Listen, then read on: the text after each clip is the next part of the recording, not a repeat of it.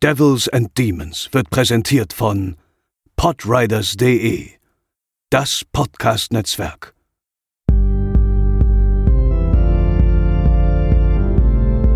They're coming to get you, Barbara.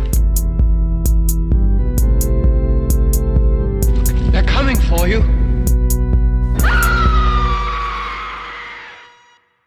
Moin Moin und herzlich willkommen zur 124. Episode von Devils and Demons, eurem Horrorfilm-Podcast. Ich bin der Chris und an meiner Seite ist heute natürlich Pascal. Hallo. André nicht, aber dafür haben wir wieder eine Gästin, die wir mit in die Abgründe des Horrorfilms ziehen werden. Sie ist Journalistin für Politik und Popkultur, schreibt für Zeit Online und die Vogue und hat einen Podcast bei Podimo und das Forbes Business Magazine zählte sie 2017 im Bereich Medien zu den Top 30 unter 30 genug der Vorrede und der Markus Lanz Moderationsschule. Hallo und herzlich willkommen, Lisa Ludwig. Hi. Danke, dass du da bist. Danke, dass du dir die Zeit nimmst. Ähm, ich würde grob behaupten, für die meisten Zuhörer bist du vielleicht eher eine Gästin, äh, die ungewohnt ist für unsere Hörer hier, weil man dir wahrscheinlich auf dem ersten Blick nicht zumuten würde, dass du Horrorfilme guckst. Ist es so? Wäre okay. jetzt mein erster Eindruck.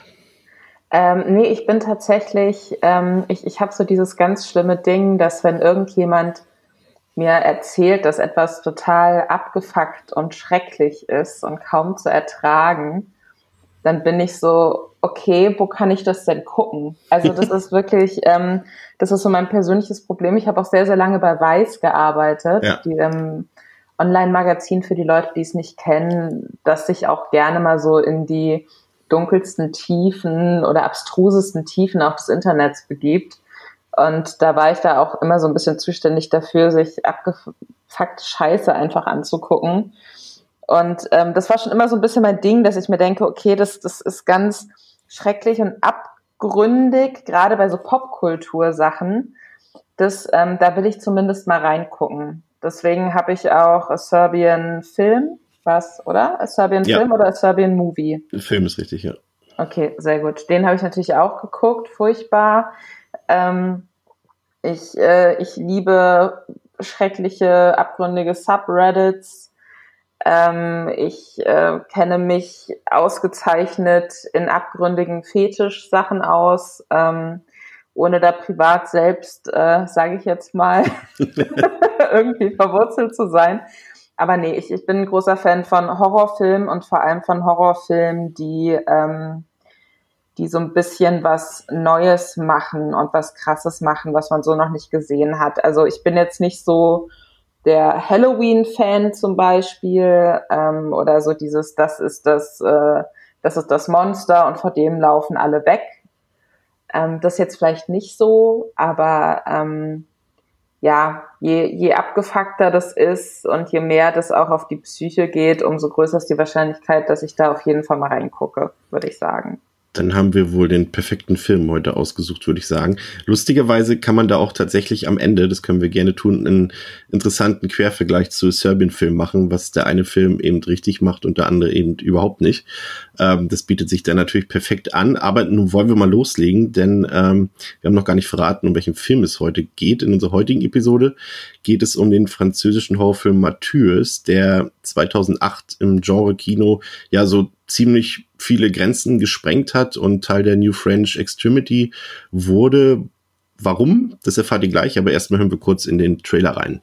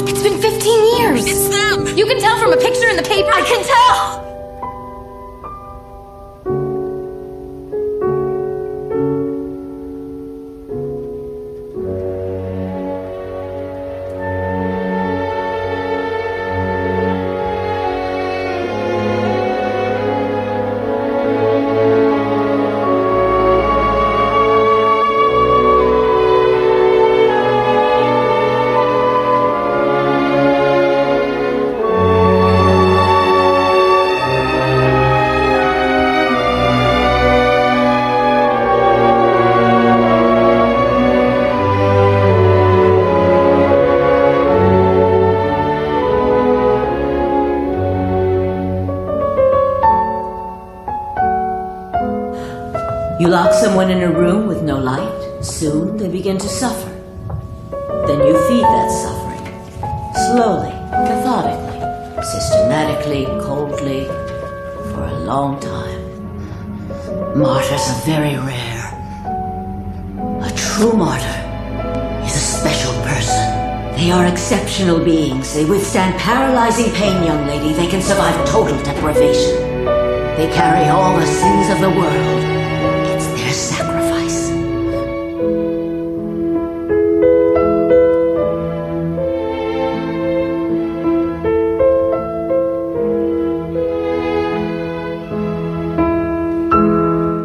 Kurzer Hinweis an alle Zuhörer und Zuhörerinnen. Ähm, wir werden hier über sämtliche Details oder zumindest über Twists und Turns in der Story von Matthäus reden. Also falls ihr den Film noch nicht gesehen habt, dann ähm, schaut ihn euch lieber zuerst an, bevor ihr diese Episode hört. Ähm, Pascal, Matthäus, hast du ihn schon mal gesehen? War es jetzt dein erstes Mal? Es war tatsächlich mein erstes Mal und ähm, ja, ein Film, der halt lange, lange weit ähm, oben, also spätestens seit wir diesen Podcast machen, weit oben auf meinem Stapel der noch zu schauenden Filme lag. Und natürlich aber, ähm, ja, war mir stets bewusst, dass das ein spezieller Film ist und dass der ähm, ja auch im Bereich des französischen ähm, Genre-Kinos nochmal einen ganz besonderen Stellenwert einnimmt. Und entsprechend äh, gespannt und auch tatsächlich ein bisschen besorgt. Nee, aber ich hatte schon, also ich war schon ein bisschen nervös, als ich ihn dann gesehen habe. Ähm, ja, und berechtigt. ja, also ich hatte es eben gesagt, also gehört zu New French Extremity, die wurde ja damals 2003 wieder losgetreten äh, von einem ja durchaus auch sehr ansprechenden Film namens High Tension und ist dann äh, über Inside und Frontier dann äh, bis zu seinem ich nenne es mal finalen Höhepunkt mit Matthäus ähm, angekommen. Das ist ein Film, der ja, versucht, das Horrorgenre so ein bisschen intellektuell vielleicht auf ein höheres Niveau zu heben. Darüber lässt sich auf jeden Fall streiten. Ich habe äh, tatsächlich vorhin noch mal ein bisschen, ich dachte immer, es wäre ein Konsensfilm, Matthäus. Also zumindest für Leute, die ein bisschen härtere Filme vertragen, dachte ich, dass der prinzipiell bei allen gut ankommt. Das war tatsächlich ein Irrtum. Ich habe vorhin ähm, mich durch sehr viele, sehr eher negative Rezensionen kämpfen müssen. Ähm, was auch ein bisschen dazu passt, dass der damals, als er in Cannes Uhr aufgeführt wurde, dafür gesorgt hat, dass viele Leute angeblich, ich weiß es nicht, ist es auch so ein bisschen Mythos dabei, äh, aus dem Kinosaal gerannt sind, dass sie geweint haben. Auf jeden Fall waren sie alle empört. Und ähm, ja, es hat sich herausgestellt, der Film ist tatsächlich mehr Hit or Miss. Ähm, ich kann mir vorstellen, Lisa, dass dafür ein bisschen das Abhandensein von Ironie, Humor und Spaß zuständig ist dass eben dieser Film äh, entweder einem sehr gut gefällt oder überhaupt nicht. Also was der Film ja macht, und ich glaube, da sprechen wir dann äh, später nochmal ganz en Detail drüber, ist, dass er ja auch so philosophische Fragen aufwirft oder so äh, scheinbar aufwirft. Wie gut das dann wirklich durchdrungen wird, da können wir dann nachher mal drüber diskutieren. Aber ähm, das heißt, er ist nicht einfach nur Leid, weil irgendjemand jemand anderem Leid äh, zutun möchte, sondern es geht ja darum, dass durch dieses Leid etwas Höheres erreicht werden soll. Also wie er dieses Naturaltum, dass man sich quasi für einen höheren Zweck opfert, ähm, ja auch so in die Richtung geht. Deswegen heißt der Film ja auch so. Ich glaube, dass allgemein, wenn man diese krassen, schlimmen Bilder hat, die man in diesem Film eben auch hat, entweder man, man erträgt das so und, und sieht darin irgendwie was Neues, oder man erträgt es halt nicht. Und wenn, ähm, wenn man das nicht erträgt und wenn man dann vielleicht zusätzlich noch erwartet, dass einem da jetzt wirklich eine große tiefenpsychologische Abhandlung gegeben wird, ähm, dann kann ich verstehen, dass man den, den, den Film nicht mag. Einfach. Also da bin ich auch, ich bin meistens so, wenn ich Filme gut finde oder auch wenn ich Videospiele zum Beispiel gut finde, dann fühle ich mich teilweise persönlich angegriffen, wenn ich dann Reviews lese, die so einen ganz anderen Eindruck von diesem popkulturellen Ding haben als ich selbst. Aber es gibt eben auch so Sachen, und Matthias zählt da für mich zu, wo ich mir denke, ich verstehe total, dass du das nicht magst, ich verstehe total, dass du da Kritikpunkte hast. Aber ich weiß, kann mich immer noch genau daran erinnern, in welcher Situation ich war und sogar was ich gegessen habe, als ich diesen Film das erste Mal gesehen habe. Der hat so einen Wahnsinnseindruck bei mir hinterlassen.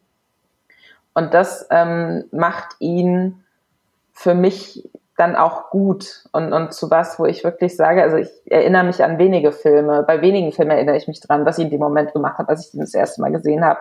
Bei Matthias ist das so und ähm, ja, ja, so Hit or Miss, ich glaube, das, das trifft es ganz gut. Pascal, willst du, bevor wir etwas in die Tiefe gehen, den Zuhörerinnen und Zuhörern noch kurz erklären, worum es in dem Film überhaupt geht? Als Kind über Jahre hinweg gefangen gehalten, gefoltert und misshandelt, gelingt es dem jungen Mädchen Lucy, aus der Gefangenschaft zu fliehen. Von nun an lebt sie in einem Waisenhaus, in welchem sie Anna kennenlernt, die ebenfalls als Kind misshandelt wurde. Anna kümmert sich um Lucy, wenn sie von einer bösartigen Illusion in Form einer entstellten und grotesken Frau heimgesucht wird. 15 Jahre nachdem Lucy die Flucht gelang, ist sie überzeugt, ihre Peiniger von damals wiedergefunden zu haben, und so beschließt sie sich kurzerhand, Rache zu üben, um den Dämonen, die sie seitdem verfolgen, zu entkommen. Ja, Dankeschön. Ähm, kurz die harten Fakten zum Film. Der Film hat auf Letterboxd eine Durchschnittswertung von 3,7 von 5 auf der IMDb 7,1 von 10 und wenn ihr den Film sehen wollt, dann müsst ihr, wenn ihr ihn zumindest in seiner vollen Pracht sehen wollt, und das solltet ihr auf jeden Fall tun, müsst ihr ins Ausland greifen, denn nur dort ist der Film ungeschnitten erhältlich. In Deutschland ist der Film indiziert.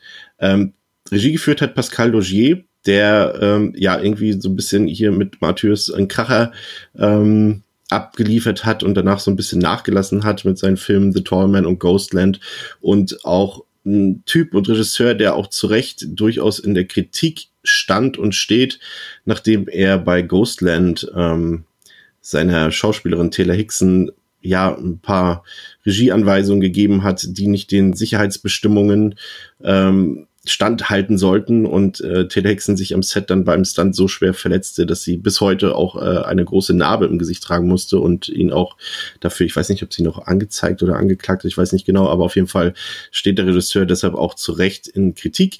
In der Besetzung ähm, haben sich besonders hervorgetan Mylène Jampanois und Morjana Alaoui, ähm, zu der wir zu denen wir beide wahrscheinlich äh, später noch ein bisschen ausführlicher kommen, zumindest zu deren hervorragenden Leistungen. Ähm, ich würde sagen, wir steigen einfach mal in den Film ein, Pascal. Ähm, der Film ist ja so ein bisschen gedrittelt, würde ich behaupten. Äh, Im ersten, ja, im ersten Filmdrittel haben wir es ja eigentlich mit einer, würde ich sagen, fast klassischen Rache-Story zu tun, aber mit einer, ja, bei der man sich fragen muss, mit wem darf ich hier mitfiebern? Ähm, ist hier die Gewalt gerechtfertigt, mit der wir es zu tun bekommen? Ähm, wie ist da die emotionale Lage? Wie sah es bei dir aus? Du kannst ja gerne noch mal kurz erklären, was äh, die Zuschauer da sehen am Anfang. Mhm. Also nachdem ähm, das anfängliche Vorgeplänkel, das ich ja auch eben zusammengefasst habe, dann ja ähm, durch ist und es dann halt eben zu der Rachesituation kommt, wo halt die Lucy der Meinung ist, dass sie jetzt ihre Peiniger von damals gefunden hat, sehen wir, wie sie dann in das Haus der Familie einbricht und dann halt und das ist der erste, ähm, ja, Gewaltauftakt, würde ich mal so sagen, wie sie einfach mit ihrer Schrotflinte die Familie tötet. Einen nach dem anderen und dabei auch, ähm, ja, keine Skrupel hat, die Kinder, die offensichtlich noch zu jung sind, um damals äh, an ihrem Leid beteiligt gewesen zu sein, ähm, ja, da hat sie halt keine Gnade und tötet diese ebenfalls.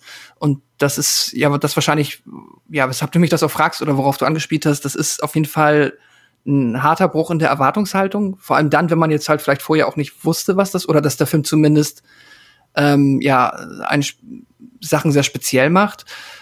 Und ja, man ist auf der einen Seite ist der Film sehr geschickt da drin, es ihm einmal unverständlich zu machen, dass es diese Familie überhaupt sein kann.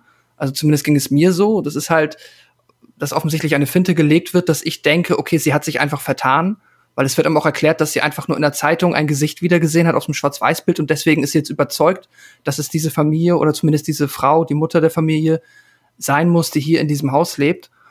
Und ja, dann ist sie halt ähm, gleichzeitig äh, gnadenlos unterwegs und da ist es, fällt es einem natürlich automatisch schwer mitzufiebern, spätestens dann, ähm, ja, wenn sie da zur Tat geschritten ist. Das erklärt sich dann einmal halt aber auch noch so relativ zügig im Anschluss daran, wenn man nach und nach mehr versteht, was ihre eigentliche Motivation, sagen wir mal, ihre zusätzliche Motivation dazu ist, das zu machen, äh, zusätzlich zur einfachen Rache jetzt an dieser Frau im Speziellen. Ich, find, ja. ich find, finde, ähm, dieser Logier macht hier natürlich einen sehr storytechnischen Kniff, äh, den er hier einbaut, indem er natürlich zu Beginn dieses Aktes, nachdem wir diese Vorgeschichte gesehen haben, erstmal kurz diese alltägliche Familiensituation zeigt, aus der Sicht Vater, Mutter und die beiden Kinder sitzen gemeinsam am Küchentisch und unterhalten sich unter über alltägliche Dinge und damit äh, rechnet natürlich erstmal niemand, wie es dann vonstatten geht in der Folge. Äh, findest du das auch ziemlich smart gelöst eigentlich?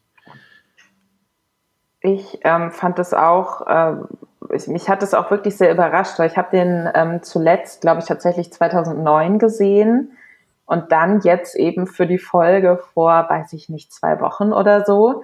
Und ich konnte mich tatsächlich auch nicht mehr wirklich an den Anfang erinnern, um ehrlich zu sein. Und hatte dann auch kurz so das Gefühl, äh, wenn man diese Familiensituation da sieht, ich habe das für mich überhaupt nicht mehr zusammengebracht mit dem, woran ich mich bei dem Film erinnere, weil man halt wirklich denkt, okay, da sitzen jetzt so zwei vielleicht bisschen nervige Kinder, da sind so leichte Spannungen in der Familie, aber du erfährst ja auch sehr, sehr viel über die. Und man hat ja grundlegend immer das Gefühl, oder zumindest ist es bei mir so, wenn mir ein Film eine Information gibt über Charaktere und auch so ganz nebensächliche Informationen, dann müssen diese Informationen ja irgendwas bewirken. Dann muss damit ja noch irgendwas passieren oder dann bleiben die zumindest erstmal so ein bisschen im Film präsent.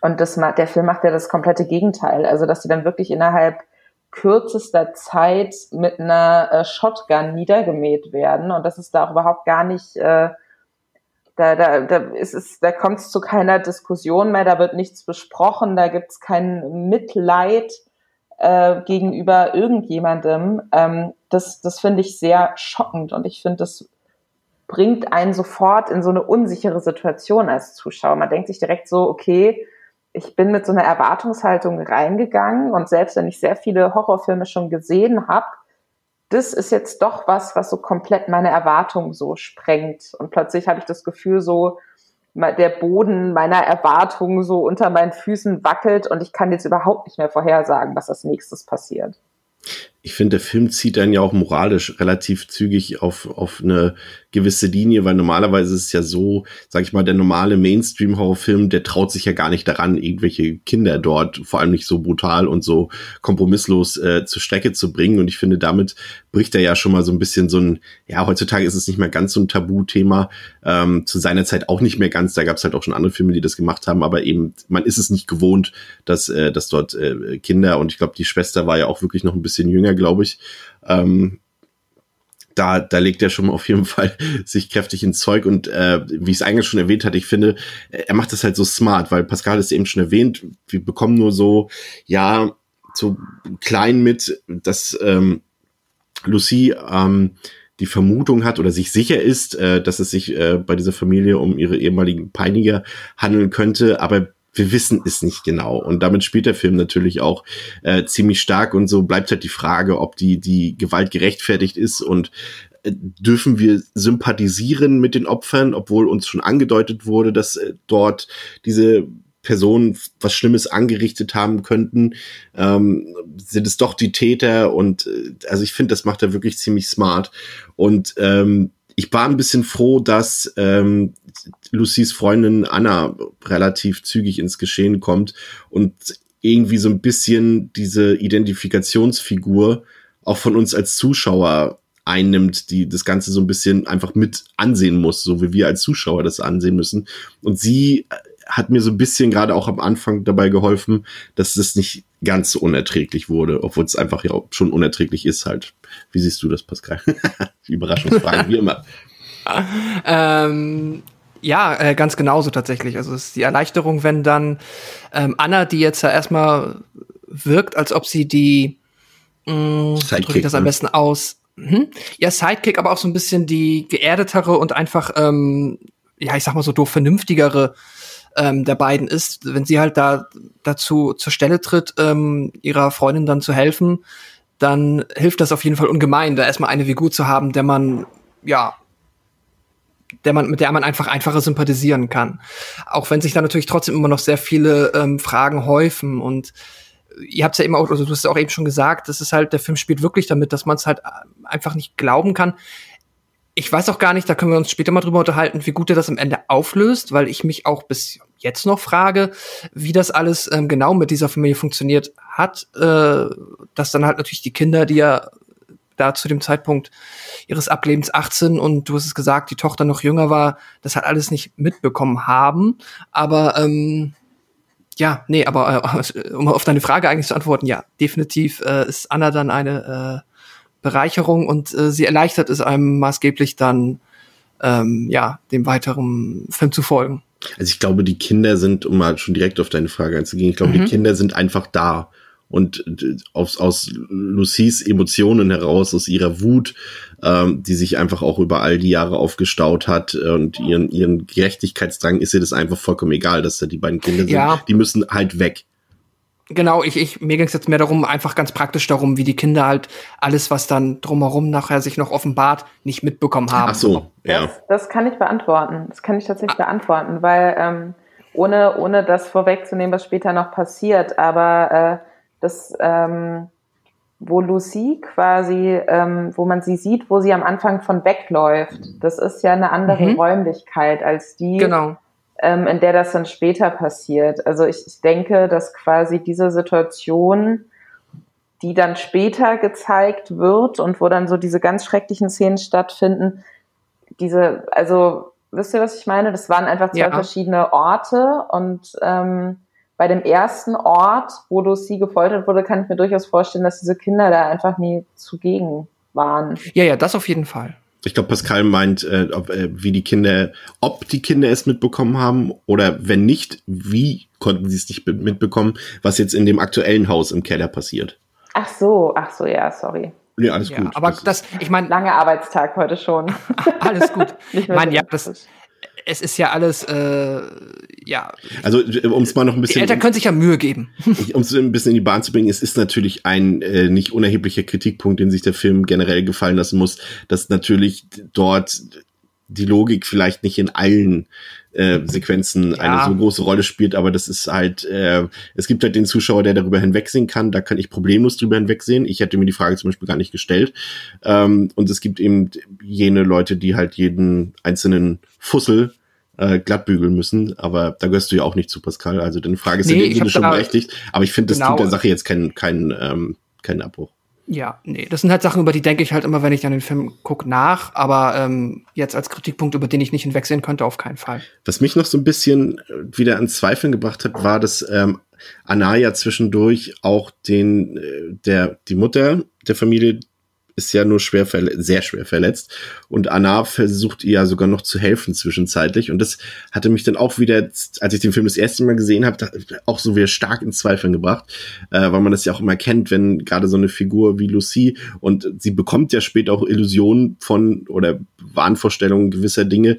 Und äh, das hatte ich mir hier vielleicht auch schon so ein bisschen vorgestellt. Und und äh, weil Anna halt eben doch so ein bisschen, wie sagt man, ähm, ja geerdeter wirkt oder nicht nicht so von den Emotionen durchtrieben wirkt, ähm, habe ich schon wieder zwischendurch gezweifelt, ob das wirklich das, also ob es das Richtige ist, was Lucy macht, ist ja eh eine Frage für sich, aber ob das auch aus ihrer Perspektive das Richtige ist. Also es, es hat so ein paar kleine smarte Kniffe, die ich äh, die mich vor allem damals beim ersten Mal sehr aus dem Konzept gebracht haben, immer wieder. Und da sind wir noch nicht mal bei den eigentlichen Twists angekommen.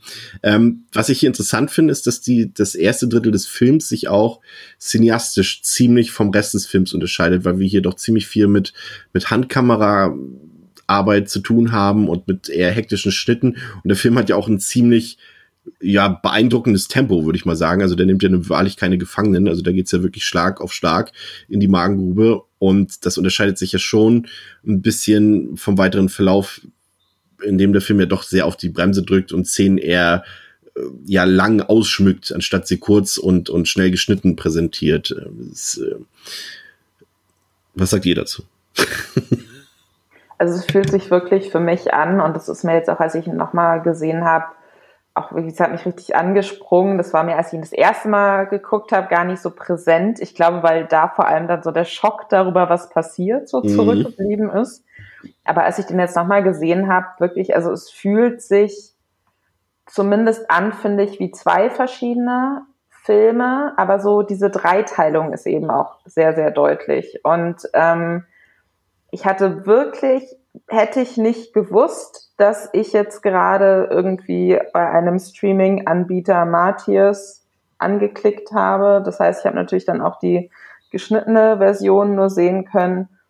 Hätte ich mich äh, ernsthaft kurz gefragt am Anfang, habe ich gerade den falschen Film? Weil das, es, es fühlt sich komplett anders an und ich finde, es fühlt sich, wenn wir darüber reden, dass ähm, Anna dann eben auch noch versucht, der äh, dieser Frau, an der sich Lucy recht zu helfen, da dachte ich dann auch kurz so, im Endeffekt gibt einem der Film ja auch so ein bisschen das Gefühl mit, vielleicht glaubt noch nicht mal diese Anna, dass Lucy das wirklich passiert ist. Und ähm, ich, ich finde, so als Zuschauer kommt man auch kurz gedanklich an den Punkt, okay, Vielleicht hat die einfach Wahnvorstellungen. Vielleicht ist selbst das, was man am Anfang sieht, wo Lucy wegläuft, vielleicht ist es gar nicht wirklich passiert, vielleicht ist es einfach ein Albtraum, vielleicht geht es hier einfach um eine Frau, die psychisch krank ist durch ein Trauma und die ähm, sich das alles ausdenkt und einbildet und die jetzt Menschen umgebracht hat aufgrund ihrer Wahnvorstellungen und vielleicht geht der Film jetzt so weiter, dass halt irgendwie dann dieser Mord verdeckt werden muss oder so. Das, das scheint am Anfang alles so valide Möglichkeiten zu sein. Und es mhm. wird natürlich dadurch unterstützt, dass der Anfang auch so anders aussieht. Ja, ich finde auch dadurch, dass, also ich bin halt auch mit diesem Gedanken dann, ähm, beziehungsweise ich habe genau das, was du gesagt hast, dann halt auch für möglich gehalten oder auch teilweise einfach gedacht, okay, das ist tatsächlich die Geschichte, um die es geht. Und das ist halt etwas, was ich auch dem Film zugute schreiben muss, weil auch dieses Konzept jetzt über den ganzen Film war ja immer noch ein sehr interessanter und auch ein sehr guter Film oder zumindest die Idee wäre ja äh, ausreichend gewesen, da einen sehr guten Film drum zu spannen. Und ähm, da habe ich mich in dem Moment eigentlich schon drauf eingelassen. Und dann, als es dann halt, ja, sagen wir mal, wenn wir dann ins zweite Drittel kommen, dass dann noch mal halt ein komplett anderer ähm, Weg eingeschlagen wird, das ja hat dann auch bei mir die Kinnlade zum Runterklappen bewegt. Gerade halt, weil wir ja auch schon gesehen haben, dass sie hat ja wirklich Wahnvorstellungen in dem Sinne. Zumindest habe ich es jetzt so interpretiert. Natürlich, dass dies, ähm, diese grotesk, also ja, diese Frau, die sie offensichtlich damals zurückgelassen hat, die sie jetzt als Wahnvorstellung heimsucht und ähm, alles das trägt ja dazu bei, dass man dieser Theorie folgen könnte. Äh, ja, Pascal, da äh, frage ich direkt, spiele ich direkt die, den Ball zu dir zurück. Es ist ja nun so, dass der Film jetzt seinen ersten Twist quasi ins Spiel bringt und seine gefühlte Hauptfigur Lucy quasi ähm, sehr brutal und sehr, ja, auch traurig äh, aus dem Film nimmt und mhm. äh, plötzlich äh, Annas Leidensweg äh, in den Mittelpunkt stellt. Und ähm, das ist natürlich jetzt im Nachhinein äh, smart gelöst, weil wir sie ja eben als akzeptieren können als neue Hauptfigur, auch wenn es natürlich super überraschend ist, aber wir können sie akzeptieren, weil sie eben von vornherein so ein bisschen als Identifikationsfigur oder als äh, Augen des Zuschauers äh, eingebaut wurde. Und dann zahlt sich im Nachhinein ja auch so ein bisschen aus, dass sie auch zu Beginn in der Einführung des Films ähm, auch schon eine Charakterisierung bekommen hat und das jetzt nicht jetzt noch vonstatten gehen muss, sondern dass sie ja von vornherein ja. als, als Lucys beste Freundin äh, aufgezeigt wurde und ja auch äh, Partnerin später. Ähm, auch wieder sehr clever gelöst, muss ich sagen. Und natürlich, wie gesagt, dass, dass Lucy aus dem Film scheidet äh, sowieso, ja, das war, hat mich damals schon, also selten überrascht bin ich, aber das hat mich doch schon gepackt, muss ich sagen. Das kam damals für mich super unerwartet. Ja, und für mich jetzt auch. also damit habe ich in dem Moment auch äh, nicht gerechnet, dass wir uns so schnell von einer der beiden offensichtlichen Protagonistinnen verabschieden müssen, weil sie ihr eigentliches Ziel, sich halt von dieser Illusion oder von diesem Dämon, der sie da verfolgt, ob das jetzt real ist oder auch nicht, ähm, den quasi hinter sich zu lassen, indem sie halt ihre Peiniger und auch die Peiniger des Dämons ähm, tötet. In dem Moment, wo das halt nicht aufgeht und sie merkt, dass ähm, sie trotzdem immer noch äh, von ähm, ja, diesem Wesen verfolgt wird und malträtiert wird, da nimmt sie sich dann das Leben und Wobei ja kurz, kurzer Einwurf in, in dem Moment natürlich ja. auch für den letzten klar wird, dass es eben Einbildung ist, ne? Genau, das stimmt. Ja. Genau, ähm, was sie ja, sorry, ich habe dich unterbrochen. Alles gut, nee. Was sie ja, also man, man sieht ja noch, ähm, Also was, was sie ja denkt, ist, sie wird von dieser Einbildung angegriffen und was wir dann aber auch zum ersten Mal sehen, ist natürlich, dass diese Einbildung gar nicht existiert. Ja. Das, da haben wir ja dann wieder quasi diese Perspektive von Anna, die dann da einfach nur sieht, wenn ich mich noch richtig dran erinnere, oder? Ja, ist korrekt, absolut Die korrekt. dann einfach nur sieht, wie ihre beste Freundin sich äh, selbst die Arme aufschneidet Ja. und sich ähm, und dann glaube ich die Kehle auch noch Genau. Ähm, und, und ähm, sich eben das Leben nimmt. Und das ist dann natürlich auch so eine Situation, wo man sich denkt, okay, wir sind dann jetzt hier allein gelassen als Zuschauer auch mit Anna, die, die da steht ähm, in einem Haus voller Leichen und sich nach wie vor nicht sicher ist, so, warum, warum sind hier überhaupt so viele Menschen tot? Was habe ich jetzt gemacht? Habe Ja. ich habe ich da irgendwie, habe ich meiner besten Freundin dabei geholfen, andere Menschen umzubringen und sich dann selbst das Leben zu nehmen. Und ähm, dann, dann könnte der Film ja theoretisch auch entweder vorbei sein, so ganz schreckliches Ende, alle sind tot, ähm, Rache führt zu nichts, außer noch mehr Schmerz. Äh, oder man könnte denken, okay, was, wenn jetzt irgendwie Bekannte zu Besuch kommen und sie steht da und sie muss jetzt irgendwie aus dieser Situation rauskommen. Und ähm, ich äh, finde es einfach wahnsinnig spannend, wie der Film sich dann weiterdreht und einen dann eben nochmal überrascht und äh, nochmal so eine komplett andere Richtung irgendwie aufmacht. Mhm. Es gab da übrigens für mich einen Moment, der mich tatsächlich ein bisschen gestört hat und das war dieses für mich etwas aufgesetzt wirkende Telefonat mit Hm. äh, Annas Mutter. Das fand ich irgendwie irgendwie ein bisschen deplatziert in dem Moment irgendwie gerade weil äh, sie ja scheinbar schon länger keinen Kontakt miteinander hatten und ist das dann und und ja auch nicht ohne Grund keinen Kontakt miteinander hatten, ob das dann der richtige Moment ist, um die Mutter anzurufen? Gut, klar, wir stecken Ja, hier in der halt- Situation, aber ich fand fand das irgendwie seltsam. Ja, es ist, wirkt halt wie ein offensichtlicher ähm, ja, Kniff, um einfach zu ähm, demonstrieren, wie verzweifelt Anna in dem Moment ist, dass sie halt zu ihrem letzten, quasi den letzten Strohhalm zieht und jetzt vermutlich ihre Mutter angerufen hat, um, ich nehme jetzt nicht an, seelischen Beistand zu erwarten, weil den hat sie nicht bekommen und das hat sie vermutlich sich auch nicht erhofft. Aber ich nehme an, einfach das Familienbündnis ähm, zu Rate zu ziehen, um da sich irgendwie Hilfe zu erhoffen. Die dann ja, ähm, das wird dann ja auch abgebrochen, dadurch, dass dann was Neues passiert. Aber ähm, ja, also ich fand jetzt auch ein bisschen, also es hat so ein bisschen auf jeden Fall noch mal innerhalb dieses Wechsels die Stimmung gebrochen. Aber ich kann es prinzipiell nachvollziehen, warum es gemacht wurde, einfach damit man jetzt halt merkt, wie verzweifelt Anna jetzt in diesem Moment ist. Und ja. Ich, ich fand noch interessant äh, die Gewaltdarstellung, die ähm, sich auch, finde ich, maßgeblich unterscheidet von der Gewaltdarstellung in der zweiten Filmhälfte. Hier ist das alles eher sehr unmittelbar und, und einfach extrem und direkt, ähm, aber gleichzeitig auch zum Teil, wie sich ja dann herausstellt, eben in dieser auflösenden Szene mit dem Selbstmord, äh, zum Teil eben ja auch nicht in der Realität des Films äh, stattfindet, aber es ist halt hier eher so, so, so kurze Schockmomente, wie sie mit der Schrotflinte zunächst agiert und ähm, später dann auch mit, mit dem Aufschneiden ihrer Kehle etc. und in ihrem Kampf gegen äh, den eigenen Dämonen quasi. Und später erleben wir es ja eher so, dass die Gewalt sehr langgestreckt ist, sehr ähm, ja, herauszögernd. Ich weiß nicht, wie man es anders ausdrücken könnte. Also eben einfach langsamer und, und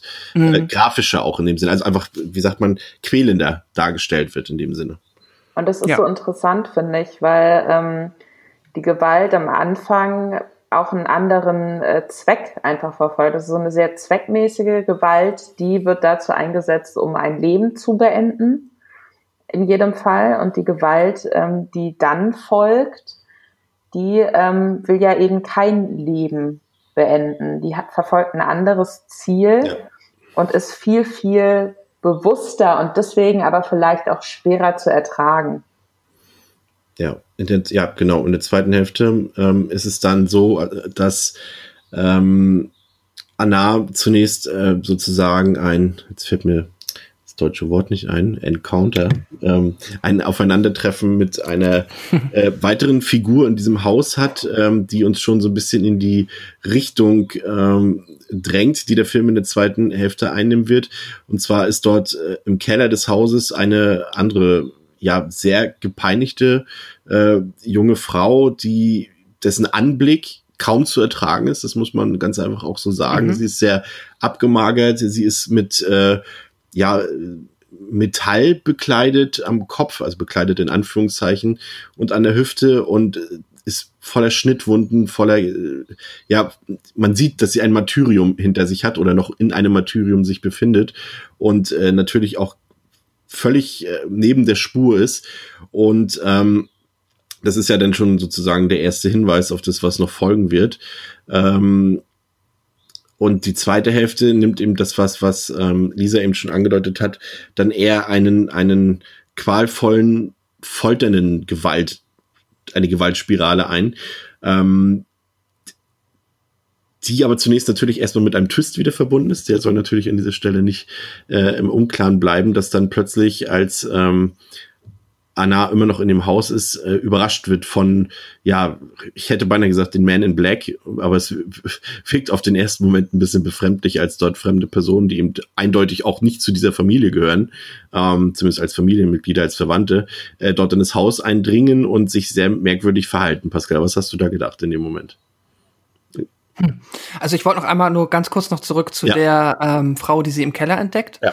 Da wollte ich dir einfach nur einmal recht geben und das auch nochmal hervorheben, dass es halt wirklich äh, der ganze Part war, wenn ich jetzt mal sage, welche Teile des Films sonst für mich am schwersten zu ertragen, dann ist es doch wahrscheinlich dieser Part einfach, weil ähm, das einerseits ist das, ja, also da kann man auch dann ähm, das Kostümdesign und die Arbeit daran loben. Es ist halt, äh, es sieht ja ganz fürchterlich aus. Sie sieht so gequält aus, wie man sich es eigentlich nur vorstellen kann. Und dann ähm, beginnt sie ja, nachdem sie da nach ihrer Befreiung beginnt sie auch noch sich selbst zu verletzen auf verschiedene Arten.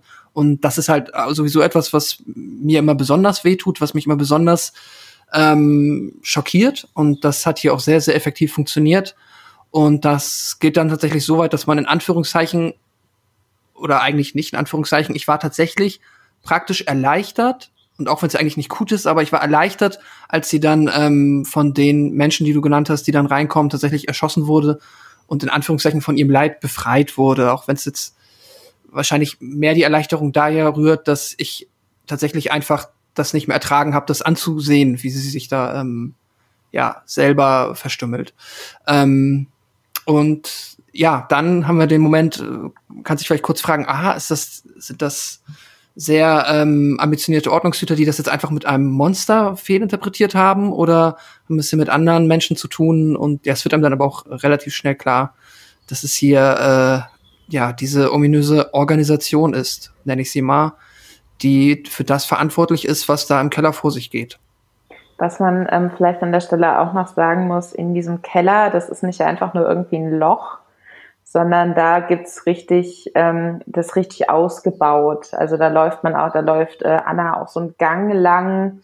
Da sind so beleuchtete Bilder an den Wänden.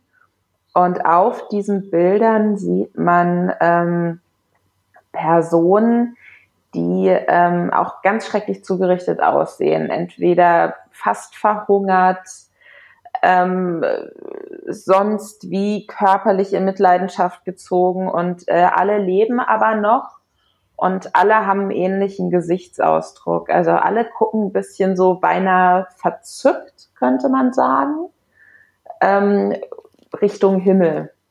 Und da wird schon klar, ähm, was ja dann auch wieder eigentlich der Filmtitel schon vorher nimmt, okay, es geht irgendwie darum, durch Leid auf eine andere Bewusstseinsebene, würde ich jetzt mal sagen, zu kommen. Und in dem Moment, wo sie aber diesen Gang auch entlang läuft, merkt man, okay, das sind jetzt nicht einfach nur irgendwelche Sadisten, die woher auch immer junge Frauen ähm, kriegen und denen einfach aus Spaß furchtbare Dinge antun, die man auch wirklich, wo einem schlecht wird, wenn man das sieht. Und ich gebe euch da absolut recht, als diese Frau da gefunden wird in dem Keller, die so ein Metallgerüst um den Kopf hat, was mit, ähm, was mit so ähm, Nägeln ja. an ihrem Kopf richtig befestigt ist. Und dann probiert Anna noch diese Nägel daraus zu ziehen. Das ist ganz, ganz schrecklich. Das ist wirklich was, das kann ich mir auch nicht angucken. Da musste ich auch wirklich wegschauen. Ähm, und, und da merkt man aber, okay, so brutal und so furchtbar das ist, es muss da noch eine andere Ebene dahinter geben, irgendwas wollen die. Und dann tauchen eben diese äh, Männer auf, und, und die ja auch absurd äh, professionell und aufgeräumt wirken. Ja. Also man hat ja auch das Gefühl, okay, die, ähm, die steigen hier gerade über die Leichen einer eben noch friedlich frühstückenden Familie, so auf die Art. Aber die sind davon nicht schockiert, sondern die wissen ganz genau, was jetzt zu tun ist. Ja, auf jeden Fall. Das, ja, das, das, das ist tatsächlich sehr, sehr verblüffend. Gerade eben aus Pascals Sicht, der den Film jetzt eben zum ersten Mal gesehen hat, ist, glaube ich, auch sehr irritierend gewesen. Ähm, ich finde, an dieser Stelle noch, kannst du gleich äh, nochmal drauf eingehen, Pascal, äh, kannst du aber meinen Punkt gleich mitnehmen, auch ähm, weil ich schon häufiger so dieses angesprochen habe, erste Hälfte, zweite Hälfte, auch hier finde ich, ist nochmal ein sehr starker Kontrast in dem Szenario und in dem Setting zu sehen, finde ich, weil eben die erste Hälfte ja doch größtenteils bei Tageslicht spielt und vor allem in diesen doch sehr hellen, ich will jetzt nicht sagen freundlichen, das wäre jetzt vielleicht ein bisschen betrieben, aber einfach in diesen hellen und weißen Räumen im Haus spielt und die zweite Hälfte in diesen dunklen, sehr sterilen, kühlen Räumen unterhalb sozusagen im Keller spielt, ähm, mhm. fand ich auch nochmal ein, also es ist ein Film, der einfach seine Kontraste zwischen der ersten und zweiten Filmhälfte so extrem legt, sowohl inhaltlich als auch eben ähm, inszenatorisch, äh, finde ich bemerkenswert. Und noch um ähm, Lisa noch ähm, auf Lisa einzugehen, ähm, eben das, was Lisa gesagt hat, finde ich, ist halt eben dann der äh, große Unterschied zu anderen Filmen, die jetzt vielleicht, ja gut, ich würde sie jetzt als schlechter ansehen, aber sie haben natürlich auch trotzdem ihren Reiz, aber sie sind einfach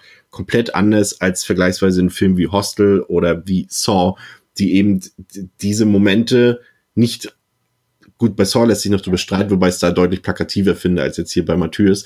Aber die jetzt eben diese Gewalt nicht zeigen, um jetzt irgendwie einen philosophischen Gedanken hervorzurufen, sondern einfach um Spaß zu machen. Und das ist halt äh, der Unterschied zwischen diesen Filmen aus meiner Sicht. Mhm. Ja, definitiv. Also ich hatte doch zu keinem Zeitpunkt des Films den Eindruck, dass mir hier diese Gewalt präsentiert wird, um mich irgendwie als ähm, äh, Gore-Fan abzuholen, dass ich mich dann da doch bitte dran erfreuen soll, wie zugerichtet äh, die arme Frau ist, die sie da im Keller gefunden hat. Das, äh, finde ich, macht der Film sehr deutlich, dass es darum nicht geht. Aber trotzdem ist es wichtig, die Gewalt zu zeigen, um, ja, ähm, weil es ja um diese auch schlussendlich geht, wenn, ja, dann zum Beispiel im nächsten Moment wir nämlich zum ersten Mal ein bisschen Exposition erhalten. Das finde ich ist auch sehr gut zwischen diese beiden Filmhälften gelegt dass ähm, dann ja auch noch die ältere Dame kommt, die offensichtlich so eine Art Anführerin dieser Organisation ist, die dann zumindest, ich meine, darauf hätte sie auch verzichten können, ähm, aber wahrscheinlich auch einfach der Exposition halber, ähm, dann Anna einmal erklärt, worum es eigentlich geht. Das ist dann jetzt auch für mich als Zuschauer sehr angenehm gewesen, dass ich natürlich halt, bei dem sich langsam die Fragezeichen aufgetürmt haben, ähm, hier mal so ein bisschen zumindest einen Ansatz zu bekommen, ah, okay, deshalb überhaupt. Jetzt verstehe ich, also das ist nicht weniger wahnsinnig und es ist auch nicht weniger schlimm deswegen, aber jetzt ähm, erfahre ich zumindest, warum sie das machen. Und äh, meinetwegen auch noch mal jetzt aus der ähm, Also du kannst es gerne auch an dieser Stelle noch mal kurz äh, dann auch Ja, klar. Also ähm, ja, klar. Also es geht diese Organisation darum, ähm, das was ähm, Lisa eben ja auch schon angesprochen hat, äh, in ihren Opfern ihre Opfer so lange leiden zu lassen, bis diese halt noch lebendig, nicht gestorben, aber eine Bewusstseinsebene erreichen, die äh, quasi ihnen ermöglicht, ins, wenn es das denn gibt oder auch nicht, scheinbar glauben die, dass es da etwas gibt, ins Jenseits mhm. ähm, zumindest zu blicken. Durch die Tatsache, dass sie aber noch leben, sie halt wieder zurückzuholen und äh, schlussendlich ist das Ziel der Organisation zu erfahren, was auf der anderen Seite ist. Das möchten sie erfahren, deswegen sind sie da wohl schon seit einigen ähm, ja seit vielen Jahren dabei, immer wieder junge Frauen, weil das bei denen anscheinend besonders gut funktioniert, wie sie erfahren haben, ähm, dahingehend zu foltern, dass die auf dieses Level kommen. Und dann noch mal aus der, nur weil ich es erwähnt haben wollte, aus der, vielleicht habt ihr da auch eine Antwort drauf, was ich nicht ganz verstanden habe, ist dann in dem gleichen Kontext, warum sie dann, wenn die halt so aufgeräumt sind und ja halt wissen, wie viel Arbeit sie auch, wenn es doof klingt, aber wie viel Arbeit sie trotzdem in so ein Opfer stecken, warum sie die dann ähm, direkt erschossen haben. Macht gar keinen Sinn. Habe ich mich auch gefragt. Da dachte ich mir so, okay, gut, also wenn die noch lebend im Keller war und ähm, da ja auch wirklich so ganz offensichtlich krasse Geschütze aufgefahren wurden. Also in Köpfe geschlagene Nägel sehen wir im Rest des Films nicht mehr.